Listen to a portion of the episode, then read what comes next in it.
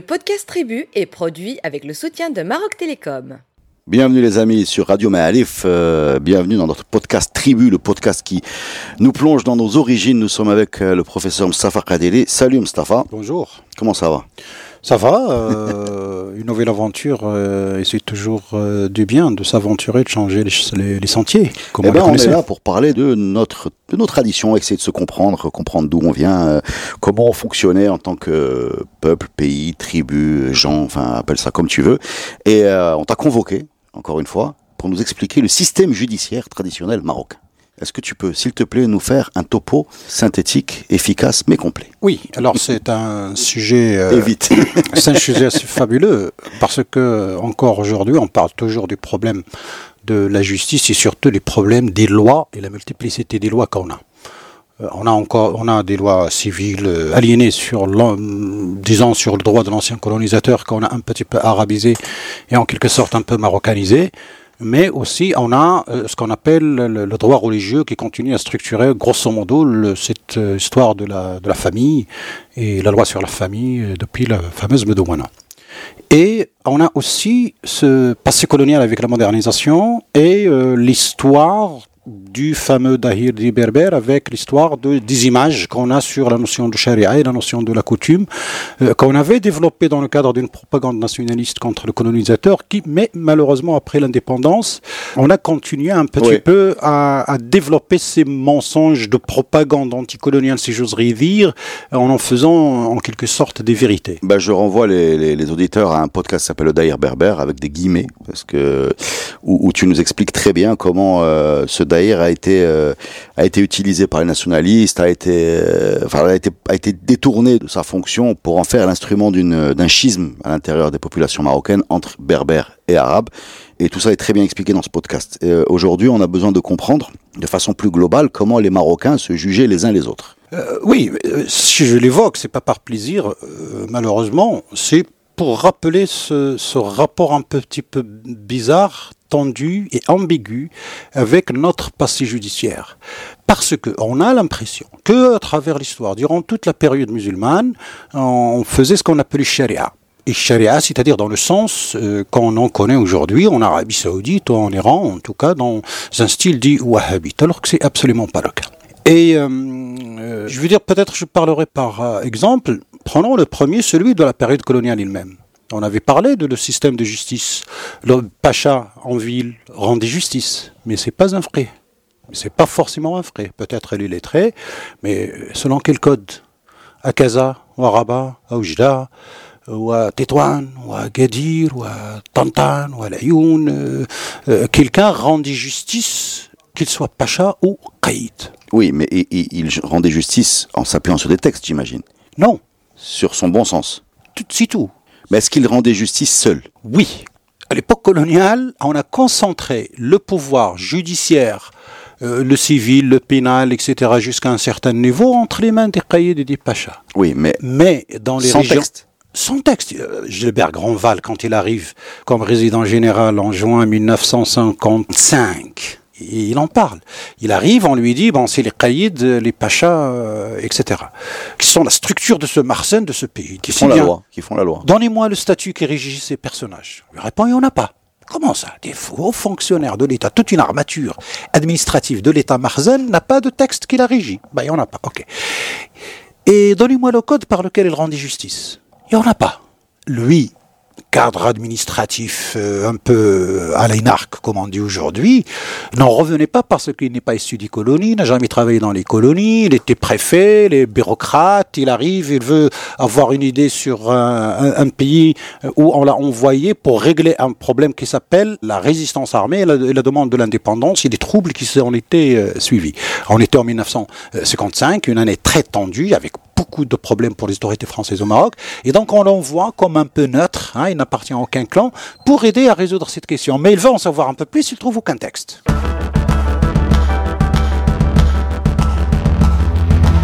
D'accord, donc un caïd euh, à, À l'époque coloniale, à l'époque coloniale dans les villes.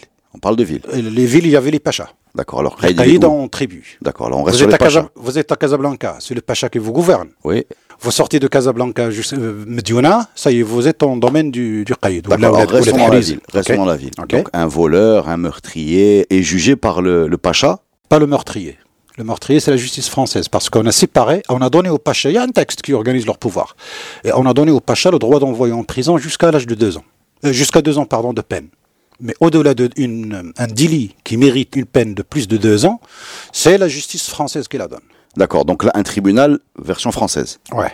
Donc avec... euh, Pénal, euh, avo- avocat. donc, il y avait des tribunaux français au Maroc. Oui, pour les Français et pour les, les crimes Les crimes, donc les... les- commis par les indigènes. D'accord. Mais Donc si un meurtrier marocain va être jugé par un tribunal français. Ouais. D'accord C'est ça Un petit larcin ou un... Le Pacha.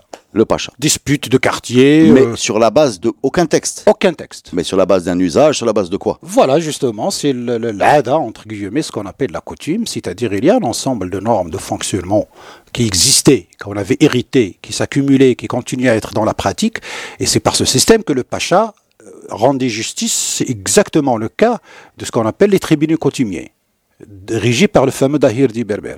Sauf dans les tribunaux coutumiers, c'est un collège de 10 personnes en moyenne qui rendit justice, c'est Oui. pas un seul, le cahier des membres de la Jma'a. Alors là, tu es parti au monde rural. Oui. D'accord. Mais c'est le même code, sauf que les Français se sont intéressés à collecter les codes de fonctionnement des tribus pour essayer de, de- de donner, Structuré. euh, structurer cette justice euh, dite coutumière. Et ils n'ont pas fait de même pour les tribunaux des Pachas et des Alors, Haït. reste- restons chez les pachas. On ira chez les, dans le rural plus tard. Donc le, le pacha a la hada. La hada, c'est la jurisprudence, on peut dire. Oui, Voilà. Mais elle n'est pas écrite. non, mais c'est codifié. C'était codifié. Je veux dire, il y avait des pratiques antérieures qui existaient, selon le mode de fonctionnement de la société. Comme avant le temps colonial.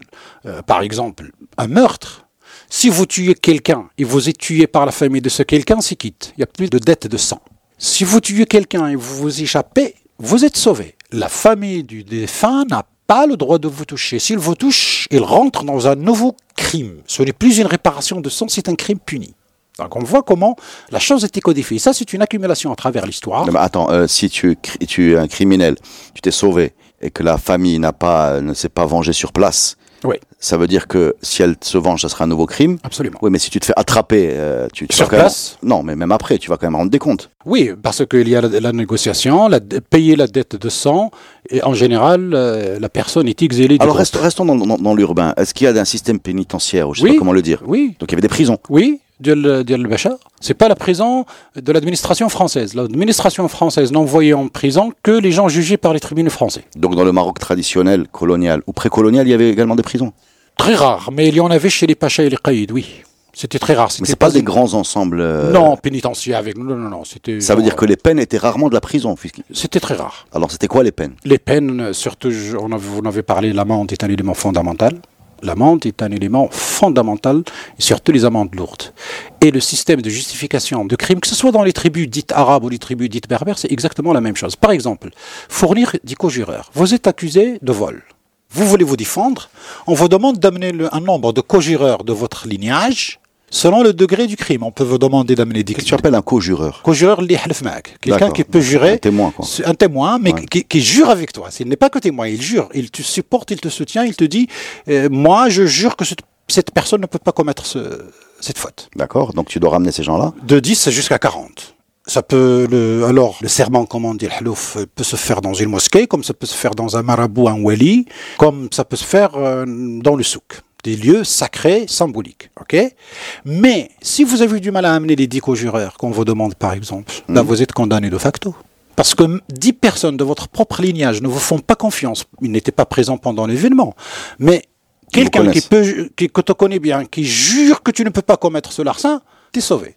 Mais si tu as du mal, et surtout les anciens, attention, la notion de l'hlouf, chez nous, il était très sacré. On l'utilise encore dans les tribunaux, mais malheureusement, ce n'est plus sérieux comme auparavant, parce que les gens, comme on disait, craignaient surtout Dieu. Et derrière, après la crainte de Dieu, il y a des systèmes de fonctionnement juridique qui euh, sont euh, nés de la pratique sociale. C'est pour ça que dans les débats chez les gens de droit, entre la pratique sociale et le- et le droit, qui devance l'autre? Est-ce que c'est le droit qui est inspiré de la pratique sociale ou bien est-ce que c'est l'inverse? C'est-à-dire c'est le droit qui influence la pratique sociale. Et ce débat, il est toujours là parce que des fois, on a le droit qui devance euh, la société, et beaucoup de fois, on a la société dans son fonctionnement qui devance le droit.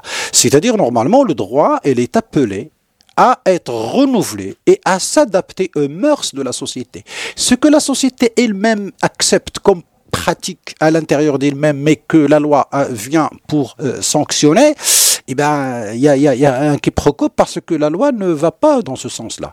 Pour revenir à ce problème dit de charia, je le répète et j'insiste beaucoup. À l'époque coloniale, on n'avait que le juge, euh, le qadi, pour ne pas dire le juge parce que c'est pas la même chose, le qadi et le rabbin dit juif. Ça, c'est les affaires familiales. Familiales, le mariage, le divorce et l'héritage, plus le foncier non immatriculé pour le qadi shara'i, pas pour le, rabbin. C'est bien.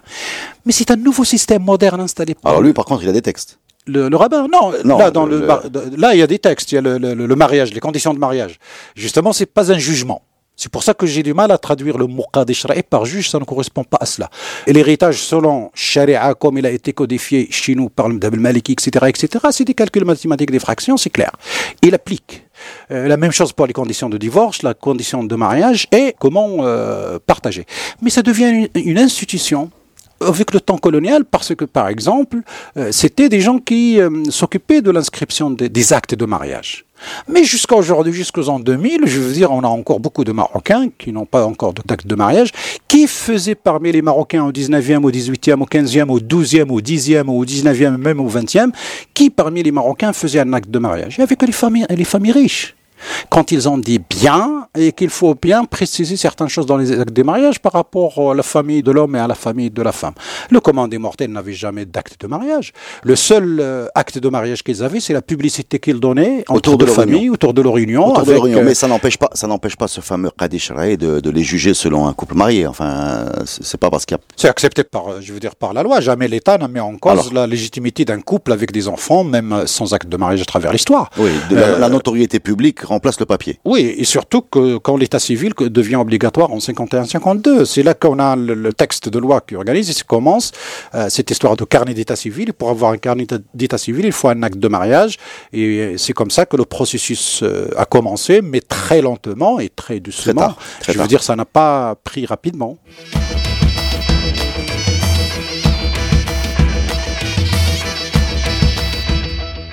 Donc, si je récapitule pour qu'on comprenne bien ce Maroc traditionnel, disons qu'on a des villes où jugent les pachas, des grands crimes que jugent les Français, je parle du Maroc colonial, des affaires familiales que jugent euh, le ou bien le, rabbin, voilà, donc ça dépend de la communauté, et le rural, c'est ce que tu appelles les tribunaux coutumiers. Coutumiers, le rural est divisé en deux. Ah, ce que les Français en disaient le, rural arabe. Explique-nous le rural. Euh, par exemple, le Shawiya, c'était considéré comme une tribu arabe régie par Sharia.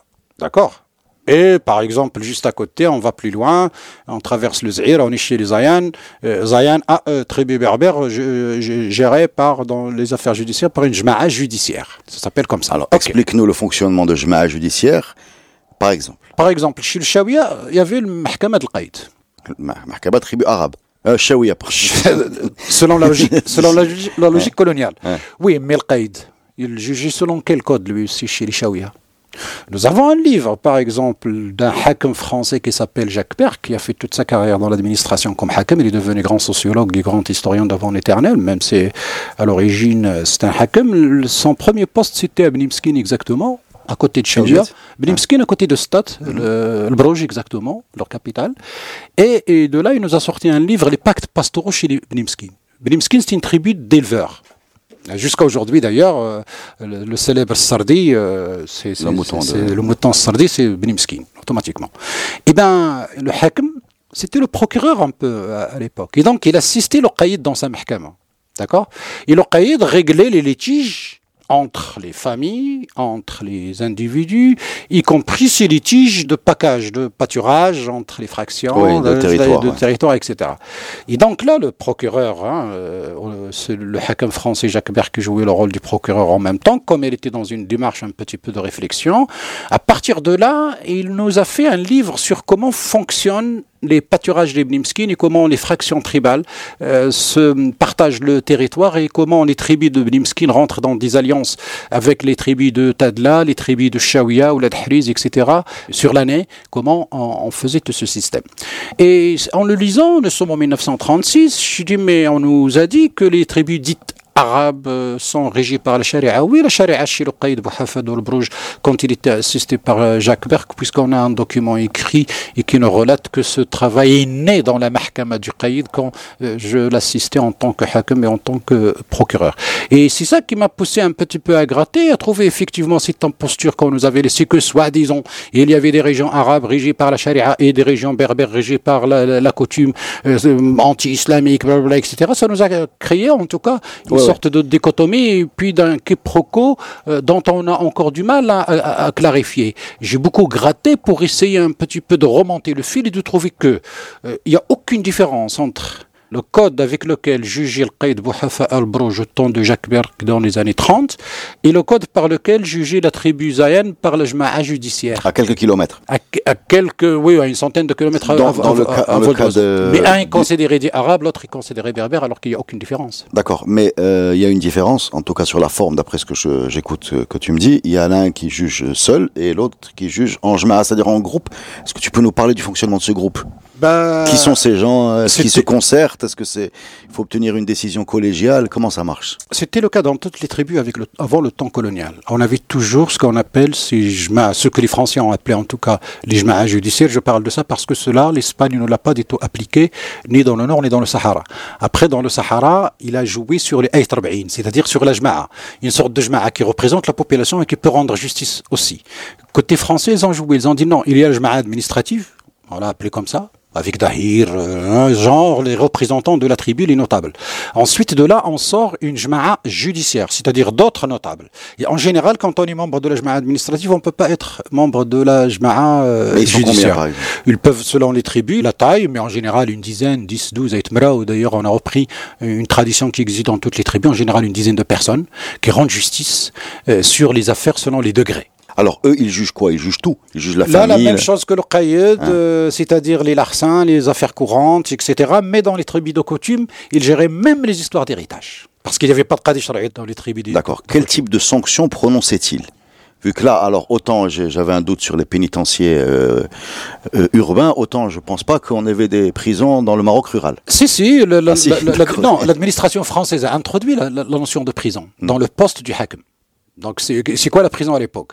C'est des gens qui faisaient le, nettoyage, qui faisaient le jardinage dans les bureaux des affaires indigènes, etc. Parce qu'il y en avait très peu, des gens qui étaient arrêtés pour des histoires de larcin, des trucs comme ça. Mais ils ont continué à utiliser le code dit coutumier donc, qui existait auparavant, surtout ce système d'amende comme euh, sanction, euh, le, bannissement. Bon, ça devient moins parce que le bannissement, c'est l'une des origines de l'immigration, parce que les gens, si, donc, comme dans le roman d'Agunshish de Khairuddin, je veux dire, l'éjecter ou le rejeter par sa tribu, il venait à Casablanca surtout, la ville qui captait un petit peu toutes les, les, Mais dans ce Maroc traditionnel, le bannissement est une sanction grave. C'est une sanction grave parce que, comme disons,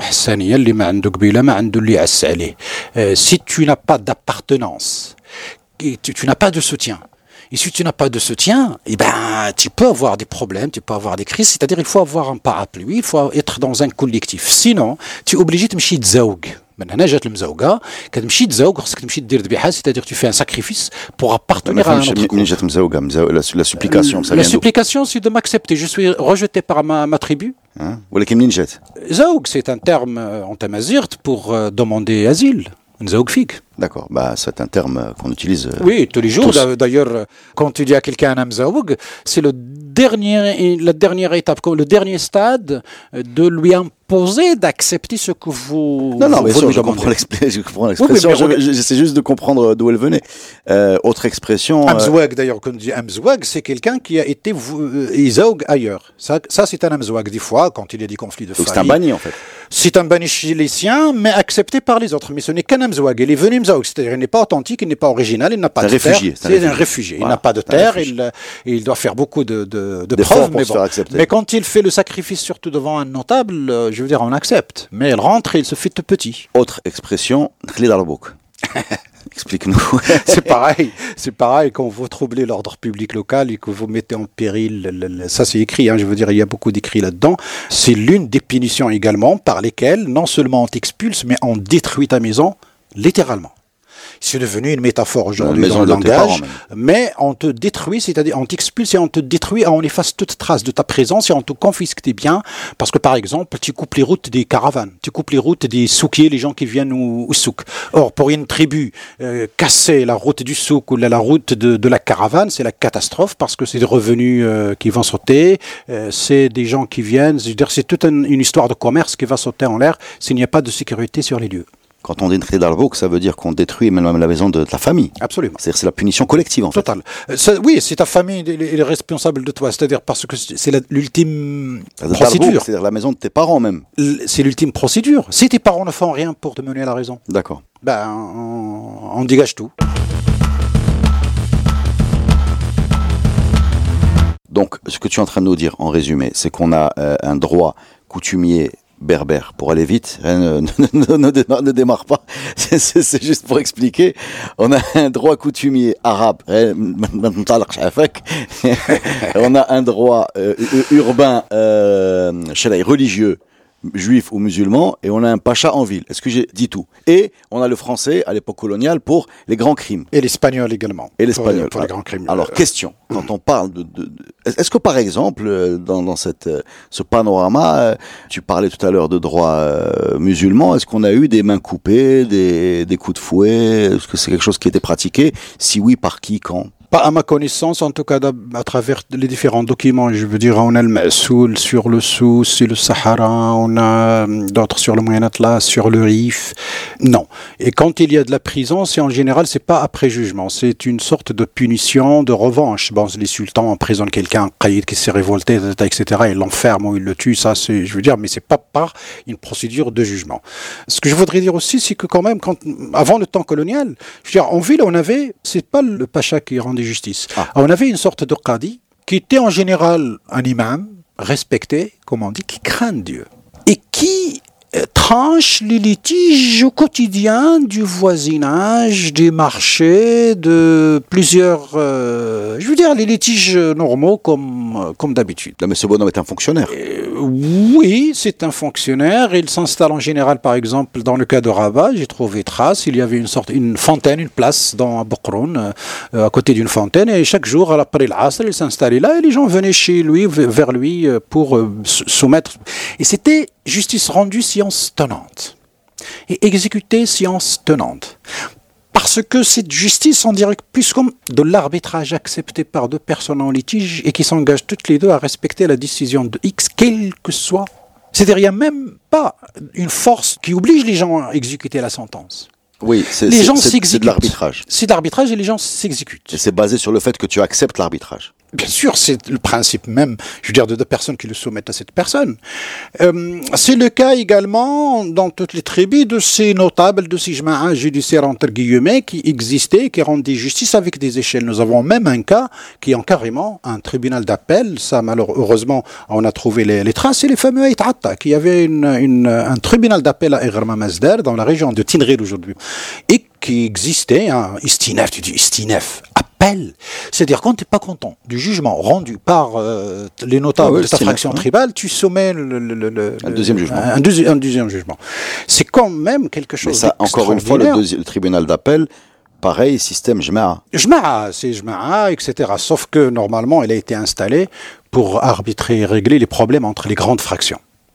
Mais pas pour régler un litige, mon voisin, Les ma- deux chèvres. euh, les, les- les deux chèvres. D'ailleurs, j'ai tr- j'ai trouvé dans un récit un truc extraordinaire, c'est que justement, justement, quelqu'un qui les embêtait pour une petite histoire banale, une fois, deux fois, trois fois, et puis quand ils ont, dû, ils ont vu qu'il les embêtait, ils lui ont dit, bon, ok, on va venir chez toi, on va s'installer chez toi, et on va essayer de réfléchir chez toi et on va régler ce problème chez toi. Et donc, ils viennent chez lui. Notable, cada, etc. Bien sûr, hein, il faut choix, il faut manger, sauf qu'ils prolongent. Ils ne réfléchissent pas là, ils mangent, ils dorment, ils se baladent. Et, et donc, ils sont restés une semaine à peu près, dix jours. Ça y est, le mec commence à perdre tous ses biens parce qu'il doit les recevoir tous les jours. Et bien, ils doivent manger trois repas ou quatre repas par jour, etc. Et à la fin, il était tellement presque ruiné qu'il leur a supplié. Il dit Bon, je veux plus de jugement, merci beaucoup. Slamtkoum. Et Je trouvais ce système de fonctionnement complètement extraordinaire parce que, je veux dire, oui, on existe, on a des, des rôles, on a des fonctions. On peut pas refuser à quelqu'un un appel, mais en même temps, il y a des degrés. Bon, bah, euh, tu as eu ta poule ou ta, ta chèvre, contente-toi du premier jugement qu'on t'a donné, et, c'est bon. Euh, ça nous donne une idée quand même sur une, comment dirais-je, sur une maturité, sur une réflexion euh, qui était profonde au niveau de la notion de justesse, de la justesse, et ça, ça se prolonge dans le temps. Nous avons le grand livre de l'époque mérinide de Louane Cherissi, qui a réuni, je crois, une vingtaine de volumes de الفتاوى في البلاد المغربي والاندلس وفاتره شوازي les cas un peu extraordinaires qui n'ont pas de réponse en, général dans le texte coranique ou là dans le hadith, etc. Et donc, les a misés, les ulama, les qudat, les gens qui jugent, etc., ils avaient ça comme référence. C'est-à-dire, au moins, on a depuis l'époque mérinide jusqu'au XXe siècle, euh, des gens, quand ils ont des affaires à juger, quand ils savent pas dans quel sens juger une affaire, ils reviennent à Louane ici pour regarder un petit peu, pour trouver une asile, comme on disait, euh, qui ressemble au fait pour rendre justice justesse, c'est justice juste, juste avec le cachet de la justesse, parce que je crois que c'est le plus important dans cette histoire de justice. C'est pas la, justice elle-même, c'est la justesse d'une justice quand il, rend justice.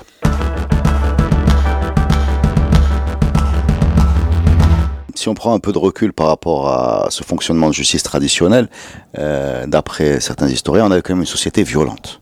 La violence fait partie de l'histoire de toute l'humanité. Je crois qu'il n'y a rien de particulier que les hommes de tribu soient armés, tous, en général, et que la punition que faisait le sultan, la pire des punitions qu'un sultan pouvait faire à une tribu, cela désarmait. Ça, c'est la honte euh, totale.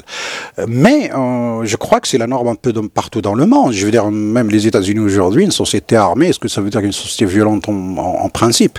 Mais en tout cas, je crois que tout le monde était, toutes les choses étaient codifiées parce que les armes étaient utilisées dans les guerres entre les tribus sur les territoires, sur les pâturages, sur quelque chose de stratégique, mais je ne crois pas entre les individus parce que euh, j'ai évoqué tout à l'heure le souk. Le souk, c'est un endroit sacré, c'est un horn. Il y a l'expression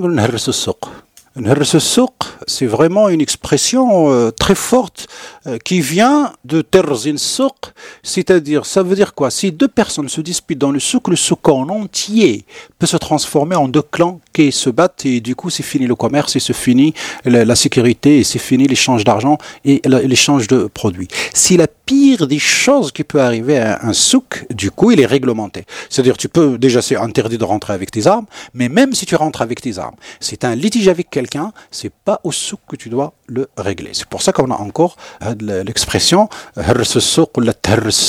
c'est une expression qui a son pesant en or au niveau de la lourdeur, de la gravité euh, de ce qu'on va faire si je te menace ou de ce qui, a, ce qui est arrivé. C'est une, sorte de trêve, quoi, la trêve du souk. La, trêve de, non, c'est on casse la oui, c'est le, non-respect de la trêve. Non, la, même chose pour la route du souk, la route du Moussem, le Moussem lui-même. C'est-à-dire, il y avait beaucoup de choses codifiées, normées, et qui fonctionnaient d'une manière plus ou moins découpée y compris pour la sécurité même sur la route avec Taztat quand on paye la, sécurité, euh, etc. C'est-à-dire ça fait partie de ces normes que notre société, que nos sociétés, que beaucoup de sociétés dans le monde s'étaient inventées pour codifier le fonctionnement de la société loin de ce qu'on appelle les textes sacrés. Si on est malikite, si on suit une voie précise dans la pratique religieuse, c'est aussi parce que ce droit euh, repose sur des bases de lecture euh, que les ulama ont adapté. J'en arriverai par exemple,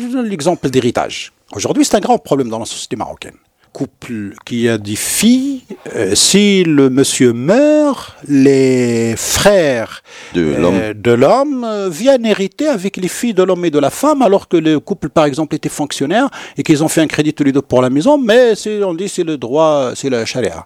Euh, je les, crois, les, oncles héritent. paternels. Je crois qu'il y a une erreur à mon avis, parce que dans l'histoire, par exemple, on dit, oh, il y a des sociétés où la femme n'héritait pas. Quand on dit chez les berbères, etc. Et au fait, ce qu'on ne comprend pas, c'est que la fille obtient l'héritage de son père de son vivant. C'est la dot, ce que le, père donne à sa fille au moment de son mariage. Quand la fille se rend chez une autre famille, il crée une nouvelle cellule familiale, il appartient à la famille de son mari, il appartient à la famille de ses enfants. Et son père lui donne ce qui lui revient de son vivant. C'est-à-dire, une fois il meurt, ce sont ses, enfants mâles qui restent dans la maison qui continuent ce qu'on appelle l'héritage. Mais la fille, il a déjà obtenu euh, ce truc. Le deuxième élément qui est en dessous, c'est un élément qui a été légalisé d'ailleurs et qui existe dans le fameux Dahir Berbertien. C'est là quand la Modouana a instauré le principe de partage des biens acquis durant la vie commune euh, dans le cas d'un couple qui divorce en cas de veuvage. C'est-à-dire on prend ce que le couple a ah, ah, acquis et on le partage en deux. Mais ça, ça a existé, ça, on, l'appelle Chez les gens d'Issous qui ont continué à le pratiquer même jusqu'à récemment, même s'il n'existait pas dans la loi marocaine. Les gens d'Issous le pratiquaient. Et ce qu'on traduit en arabe, c'est ce qu'il a travaillé, sa participation par le travail qu'il a fourni durant sa vie conjugale avec son mari, et ben ça fait partie de ce capital accumulé qui peut être une maison, qui peut être des biens, qui peut être des fonciers, etc. Mais cette femme, épouse de ce monsieur, on lui reconnaît la participation au niveau de la moitié. Ça, c'est dans le code de la famille aujourd'hui. Ça existait dans ce qu'on appelle le dahir dit berber, et c'est une pratique très ancienne dans la société marocaine.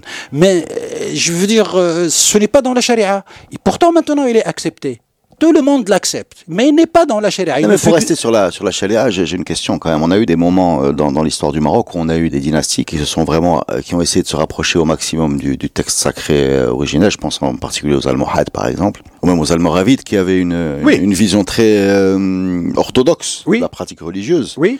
Comment se fait-il que cette vision très orthodoxe de la pratique religieuse n'ait pas donné des, une application euh, type euh, Arabie Saoudite sur les châtiments corporels, etc. Comment se fait-il qu'on n'ait pas, euh, tu me dis que ça n'a pas vraiment existé ou peut-être de façon, en tout cas ça n'a pas duré dans le temps. Comment tu expliques ce paradoxe d'avoir des gens très près du texte et en même temps cette absence d'application? Parce que justement c'est dans les pratiques, c'est dans la pratique de la religion. Et puis, euh, chez nous, la religion, quand même, on en retient aussi euh, ce qu'on appelle l'amal c'est-à-dire les faits, les actes, les gestes, le travail que tu fais. La religion ne repose pas que sur la pratique elle-même. Donc, au niveau de l'orthodoxie, au niveau de ce qu'on appelle la pratique, se rapprocher le plus possible de la pratique, mais en même temps, c'est le travail, c'est les actes des individus qui font leur pratique. C'est pour ça que ce qu'on peut appeler l'éthique ou les normes d'une société. Je parlais tout à l'heure de l'halouf, qui pouvait, dans les années 50 ou les années au 19e ou 18e, et à l'al c'est pratiquement de l'impossible parce qu'on si on croyait en Dieu, on croyait au châtiment de Dieu et donc on ne pouvait pas mentir euh, en, à, la légère ou en gérant. Euh, bah, maintenant, je veux dire, on entend les histoires, euh, paraît-il, c'est terminé, des géreurs dans, devant les tribunaux qui sont dans les cafés en attendant que quelqu'un les recrute, etc., pour qu'ils aillent euh, se tenir une affaire contre une autre. Par paquet de 12. oui, je veux dire, ça, c'est lâcher la douille, etc., etc. Heureusement que le nettoyage a été fait, mais je crois que ça a donné une mauvaise image de cette justice qu'on achète, parce que même les témoins, on pouvait l'acheter. Oh, c'est-à-dire que les gens sont prêts à mentir, les yeux ouverts, en échange d'une petite somme d'argent, ils ne craignent plus Dieu. Or, justement, la, notion de crainte de Dieu, ce n'est pas que craindre Dieu pour ne pas aller en enfer. Craindre Dieu, ce ne pas faire du mal à son prochain. Et je crois que c'est là que réside l'orthodoxie des anciens. Et on le donne un petit peu. Regardez comment qu'on a quelques images. Par exemple, du, le sud-est Pourquoi? Parce qu'ils sont corrects et honnêtes. Euh, les gens d'Issous, Pourquoi? Parce qu'ils sont corrects et honnêtes. C'est-à-dire l'honnêteté et la, correction, comme de, ça devient un peu une sorte de, de, valeur qui devient de plus en plus rare, on a une image sociale de deux catégories qui occupent des fonctions dans le tissu urbain tellement correctes qu'on en parle. Alors que normalement, être correct, c'est la chose la plus normale qui soit, oh. et que tout le monde devrait être correct parce que c'est la notion de confiance. Et ben, c'est la, la, notion de confiance qui a fait évoluer le, le Japon. Or, si on perd confiance entre nous, euh, si on commence à jurer à tort et à travers, on ira nulle part, quel que soit notre rêve économique, social ou politique. L'Amr qui est donc l'exact inverse pour euh, boucler la boucle de Nkhli Absolument. D'un côté, on te souhaite une maison pleine, de l'autre, on te menace de la vider. Donc on revient au point de départ. Ben, merci beaucoup pour ces éclaircissements. J'espère que vous avez appris des choses sur notre justice traditionnelle. Euh, C'était un nouveau podcast de Radio Maalif. À la semaine prochaine les amis pour une nouvelle édition de ce podcast. Salut.